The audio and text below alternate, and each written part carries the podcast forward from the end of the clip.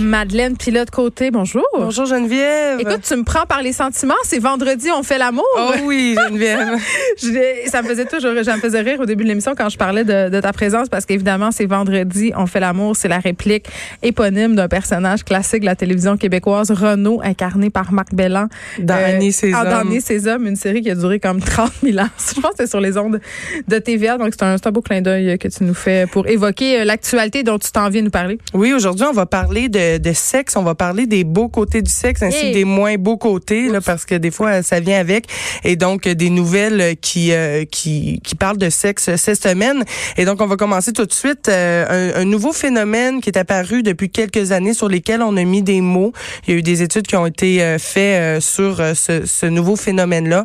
On parle du retrait non consenti du condom. Ben oui, j'avais fait un texte là-dessus, moi, ça doit faire deux ans, une tendance qui, malheureusement, vote en grandissant. Oui, vote en grandissant, donc une pratique euh, assez populaire qu'on appelle aussi stilting Ouais. en anglais. Et donc euh, c'est ça, c'est quand euh, des, des gens vont faire l'amour, ils vont retirer le préservatif sans avertir le ou la partenaire. Oui. Et donc on peut presque considérer ça comme un viol. Ben, c'est une agression sexuelle. J'avais, euh, à l'époque où j'avais écrit ce texte-là, euh, je pense qu'il est encore disponible sur le site du sac de chips, si je m'abuse, mais j'avais fait un sondage très maison avec les filles au bureau Mm. et j'avais dit, bon, vous autres, ça vous est-tu déjà arrivé? Et en très grande majorité, la réponse a été oui. Moi, ça Oui. m'avait beaucoup surprise. Ben oui, puis ça arrive, puis peut-être que vous en êtes même pas rendu compte Ouais. et ça vous est ça déjà arrivé aussi. Et donc euh, c'est ça, c'est une une femme qui a fait euh, une étude là, Alexandra euh, Brodsky qui a été publiée dans le Columbia euh, Columbia Journal of Gender and Law. Et donc elle elle est allée sur des campus américains interviewer des femmes, des hommes et il y a à peu près là 30% des femmes qui ont subi Mm. euh, ce genre de de, de pratique là, hein. Des fois ça peut être euh, quelqu'un qui qui va pas retirer le condom nécessairement mais qui voudra pas en mettre, il va quand même faire l'amour euh, avec vous même si euh, vous Mais ça, c'est pas du de- le stilting. Le stilting, c'est Ouais. vraiment enlever son condom. Et tu sais qu'il y a tout un regroupement de stilters sur Internet et ces hommes-là euh, prétendent que c'est un droit pour eux de répandre leurs semences. Oui, c'est ça. C'est un droit pour eux de répandre leur semence, de jouir euh, dans une femme. C'est l'instinct de l'homme. Et donc, ils vont se justifier de, de cette façon-là. Et il y a plusieurs groupes, effectivement, euh, qui, qui qui sont constitués d'hommes sur Internet qui vont défendre cette pratique-là et euh, qui vont dire, par exemple, pour moi, on peut pas boire le verre à moitié vide. Si une fille veut du sexe d'un homme, elle doit prendre aussi sa semence. Ah ben, Donc, c'est très euh, décourageant. Donc, euh, faites attention. Et sachez que vous pouvez être poursuivi euh, si euh, vous enlevez Oui. le condom sans le consentement. Oui, définitivement. Et ceux qui sont victimes de ça, celles qui sont victimes de ça, faut vraiment prendre en considération que c'est un, un viol. Il faut pas avoir peur de mettre les mots dessus parce que ça a été fait sans consentement, bien évidemment. Tu sais quand même qu'il y a des hommes, euh, en tout cas, j'en remarque que c'est souvent les hommes d'un certain âge qui vraiment ont des réticences à porter un condom. Oui. Vraiment, là, ils veulent pas le mettre, ils sont comme, Ah, mais j'ai- de la misère à bander, j'ai pas de sensation. Il y a comme, il y a quelque chose qui se passe, là. Oui, il y a comme un, un- dégoût presque du condom, alors que euh, ça, ça peut sécuriser vraiment un, un partenaire que de le porter. Euh, sinon, les assistantes sexuelles, connais-tu ça, Geneviève? En as-tu Les assistantes parler? sexuelles, c'est pas euh, les, euh, les travailleuses du sexe qui euh, se consacrent aux personnes en situation de handicap ou ça? C'est exactement ça. Hey, yeah, je passe mon examen! Bravo! Et moi, je trouve que c'est une très bonne chose. C'est pas légal euh, présentement au Canada, mais c'est ça. Donc, c'est des euh, un service de prostituées, on pourrait dire. Donc, de, c'est des travailleuses du sexe, des travailleurs du sexe qui vont offrir euh, du sexe, des conseils, qui vont apprendre aux handicapés à comment se masturber, qui vont leur donner une certaine confiance en soi pour qu'après, ils puissent aller rencontrer d'autres gens. J'avais vu un documentaire tellement fascinant. euh, Évidemment, dans le vortex Netflix, hein, Mhm. cette, euh, cette voûte de documentaires. euh, il y a beaucoup de, de documentaires sur la sexualité euh, sur Netflix, pas nécessairement sensationnaliste ou racoleur, là, Mm. vraiment des vrais documentaires. Et j'avais vu un documentaire fascinant sur les assistantes sexuelles qui accompagnaient des hommes vierges. C'est-à-dire, les gars étaient tellement stressés d'avoir une première relation sexuelle avec une femme qui faisait appel à ces femmes-là, qui étaient souvent des femmes de 60, 65 ans. Là, c'est pas euh, parce que moi dans ma tête, je me disais ah ces jeunes-là, ils vont appeler peut-être des travailleuses du sexe pour avoir une relation sexuelle euh, avec elles pour que ça soit fait. Mais non, c'était vraiment tout un travail thérapeutique sur le fait euh, parce que ces gars-là avaient peur de l'intimité, avaient peur de l'intimité avec une femme. Et là, tu voyais tout le travail et ça aboutissait ou pas avec la relation sexuelle avec cette femme-là. Et c'était, c'était- il y avait quelque chose de beau là-dedans. Ben oui, oui, puis on parle vraiment de thérapeutes qui vont enseigner la sexualité à ces handicapés-là. Et euh, ce qui est intéressant, c'est qu'ils vont vraiment les accompagner tout au long de, ah, parce ont des la besoins découverte. Sexuels, oui, ils ont des euh, besoins sexuels, définitivement. Et il y a de plus en plus de reportages qui sortent là-dessus. Et j'aimerais vraiment ça que ce soit légalisé au Canada parce que c'est une pratique, selon moi, qui relève des de la psychologie euh, presque et de, du, du bien-être de ces euh, handicapés-là qui, ce pan-là de leur vie, ne sont jamais exploités. Mais je serais quand même curieuse. Tu sais, on parle beaucoup euh, des troubles du spectre de l'autisme en, de l'autisme en ce moment.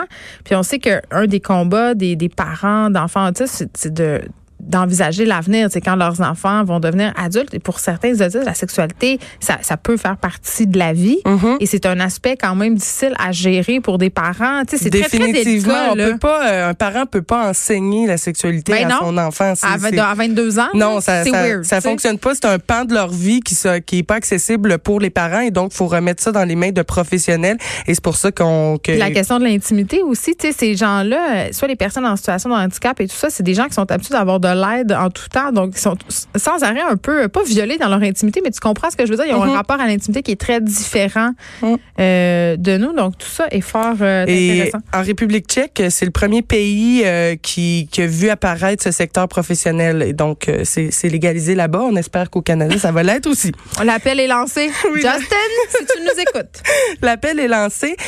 Sinon, la légalisation canadienne rend vulnérables les travailleuses du sexe. Bon, Attends un peu. Là, moi, je Là, expliquons qu'est-ce qui est légal ou pas euh, par rapport au travail du sexe au Canada, parce que c'est tout le temps mêlant. Moi, je pensais que qu'est-ce qui était illégal en ce moment, c'était la sollicitation.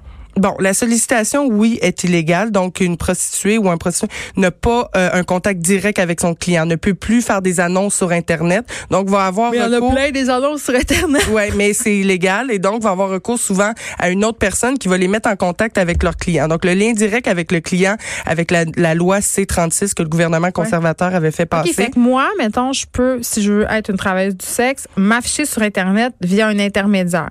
Oui, un Ça, c'est intermédiaire. pas illégal. non, ça c'est Hey, on joue avec les mots, il y a qu'un peu. ben c'est ça, c'est pas illégal, mais une prostituée ne peut pas avoir un contact direct Ah, avec son client. Ensuite, Ça euh, un condom, c'est correct, c'est pas un contact direct, ça? si elle l'enlève, c'est moins bon. Mais si euh, aussi, c'est c'est- ce que cette loi-là dit, c'est que bon, la prostituée, le prostitué n'est pas, euh, va pas euh, subir de conséquences de la loi, donc n'ira pas en prison si elle est prise sur le fait. C'est le client qui va être pénalisé. Ce qui se passe avec ça, c'est que la prostituée ne veut pas que son client soit pénalisé et donc va se cacher, va se retrouver Oui, toute seule dans des situations dangereuses parce qu'elle ne veut pas Parce c'est appeler la police. son client, C'est ou, son sexe. ben Oui, oui. et ne veut pas avoir de représailles euh, de la part euh, de, de son pimp ou quoi que ce soit. Et donc, va se retrouver dans des situations extrêmement dangereuses et il va devoir euh, dealer, euh, il va devoir euh, trouver un moyen de s'en sortir toute seule. Même chose à l'hôtel. On- Les prostituées maintenant ne peuvent plus aller Arrête à de dire l'hôtel. prostituée, ça coche mon oreille à chaque fois. Dis travailleuse. sexe. du sexe. Merci. Parfait. Et donc, les travailleuses du sexe. tapé sur les doigts. Ben oui, mais c'est bon, j'apprends, j'adore. Et donc, les travailleuses du sexe, c'est ça, ne peuvent plus aller à l'hôtel. Ils vont pareil, mais doivent se cacher. Et donc, c'est Oui, tout. puis maintenant, les tenanciers d'hôtels aussi peuvent euh, se retrouver un peu dans l'eau chaude Oui. parce qu'il y a comme une espèce de culture de la dénonciation, justement, avec cette loi C36. Oui. Euh, si tu es un hôtelier et que tu as conscience qu'il y a des activités par rapport au travail du sexe qui se déroulent dans ton établissement, tu peux t'exposer à des amendes. Donc, à un moment donné, euh, ces femmes-là, ces hommes-là n'ont plus d'endroit sécuritaire où pratiquer leur métier. Définitivement. Et les salons de massage aussi ne vont pas euh, parler à la police de leurs clients problématiques de peur euh, d'avoir une fermeture ou d'avoir euh, des représailles de la part euh, des, des autorités aussi. Donc, il y a toute cette euh, culture de la dénonciation qui est pas là présentement euh, dans, dans le domaine du travail du Tu sexe. sais qu'il y a des sites où on peut euh, évaluer les travailleuses du sexe et les travailleurs du sexe, ça c'est une chose, mais les travailleuses et les travailleurs du sexe aussi euh, se regroupent pour évaluer les clients. Pour se protéger justement euh, contre les personnes qui sont problématiques, parce qu'il y en a plusieurs. Je dis pas que ça fonctionne tout le temps, mais il existe quand même. Mais c'est quand même assez triste de savoir que ces hommes-là, ces femmes-là, puis ce sont surtout des femmes, Mm. euh, doivent s'organiser et gérer leur sécurité par elles-mêmes parce que au niveau gouvernemental, on les laisse tomber. C'est comme si elles étaient euh, invisibles dans le fond les Ben, elles le travailleuses. sont. euh, mais elles le sont. Donc euh, non, elles, se, non, elles ne sont plus pénalisées, ne sont plus criminalisées, Mm. mais quand même ça vient avec beaucoup d'autres d'autres euh, désavantages Mais qui peuvent mettre leur, de Mar- Marilyn Ben oui, je veux qui dire, mettent leur vie euh, en danger et des fois même qui qui les qui fait de leur vie. Ouais, qui perdent leur vie à cause de ça. Et euh, pour finir, euh, j'aimerais qu'on parle d'abstinence sexuelle Pourquoi? parce qu'il y a un nouveau livre qui sort qui s'appelle Les corps abstinents d'Emmanuel Richard, une autrice française. Ça fera son, son- sa parution dans les prochains jours au Canada. Livre très intéressant, donc euh, qui regroupe des interviews et l'histoire de, de l'autrice elle-même. Est-ce que c'est, est-ce qu'on parle d'abstinence sexuelle ou d'asexualité? on parle vraiment d'abstinence sexuelle parce que la sexualité, bon, c'est une, euh, c'est c'est comme être hétéro, c'est comme être euh, être que T'as homosexuel. pas envie d'avoir des rapports sexuels avec des gens. T'as aucune libido. Ça, c'est asexuel. Tandis que quand on choisit de faire une sabbatique amoureuse ou sexuelle, quand on décide d'être abstinent sexuellement, c'est vraiment un choix délibéré. J'ai C'est- fait l'autre fois, moi. Oui? Six jours. C'est jour, ben ça C'était tellement long. parce que t'étais en voyage Je à suis Berlin. folle comme un... Non, à Berlin, il y a de la pornographie. non, je suis devenue folle comme un balai. Ben c'est ça, il y en a pour qui ça c'est plus difficile, mais je me posais la question, est-ce que nous sommes nés pour baiser Mais ça- Voyons, quelle Non. question. Mais oui, mais c'est ça. Biologiquement, on est fait pour faire des enfants. Là. Oui, on est fait pour faire Donc- des enfants. Mais pourquoi on se fait juger si on n'a pas le goût de, de faire l'amour? Ah, moi, je juge personne. Moi, c'est juste, je veux le faire souvent. Mais il y en a, ben c'est ça, mais tant mieux pour, pour toi, puis pour les autres qui sont comme ça. Ma Mais, juste, euh, je le sais que ça te gêne, c'est pour ça que je fais exprès, là. mais donc c'est ça, c'est abstinence pour repartir à zéro, un choix conscient, et c'est un choix qui est souvent vraiment jugé par la société. Souvent, quand les gens euh, qui ont qui ont pas de sexe euh, en parlent, on va souvent dire ah ben c'est parce que t'es dans l'attente. Hein? Euh, On va considérer que les gens sont dans l'attente d'avoir de, la sexualité, qui sont désespérés, Ouais, mais avoir alors la que ça peut être un sexualité. choix conscient. Oui, mais dans l'attente d'avoir de la sexualité, on s'entend, si tu veux de la sexualité, c'est assez facile, là. Oui, c'est c'est c'est définitivement facile. C'est comme l'une des choses les plus faciles. Oui, mais moi, ça m'est arrivé. J'ai fait une sabbatique amoureuse de trois mois. Et Mais ça m'a fait, ça du, bien. du bien. Ça fait vraiment du bien de juste fermer ce pan-là de, de notre vie, de plus y mettre de l'énergie, de reprendre cette énergie-là et de la consacrer à d'autres choses. Mais c'est le principe du tantrisme de la kundalini, cette énergie sexuelle que tu peux rediriger vers autre chose. Ouais, vers Fait que quelque t'as chose pas de le droit de te toucher quand tu fais ça. Il faut vraiment que tu concentres tes énergies sexuelles, je sais pas moi, à autre chose. Oui, comme à la, la- cuisine ou le la- scrapbooking. Ou de la création. Vous pouvez écrire vos états d'âme. Ça peut devenir un roman, Mais peut-être. pourquoi? Ben, il y en a qui ont besoin de ça. Puis c'est- souvent une écœurantite de plusieurs choses. Ça, je peux le comprendre. Aussi, peut-être une écarantite de, De la la, charge- culture. de la culture, Ouais. de la charge sexuelle, du climat émotionnel, des stéréotypes. Mm. C'est des souvent les gens qui vont faire euh, ce, ce genre de d'abstinence sexuelle là, qui vont devenir abstinents sexuels, c'est des gens qui ne veulent plus euh, subir en fait ce que la sexualité leur fait subir. Donc veulent attendre, veulent être en sabbatique pour redéfinir un peu ce qu'elles cherchent dans la sexualité et aussi euh, pouvoir ne pas embarquer dans tout ce qui est charge sexuelle, climat émotionnel, et donc de euh, d'attendre un peu la, la perle rare et de ne pas euh, être actif sexuellement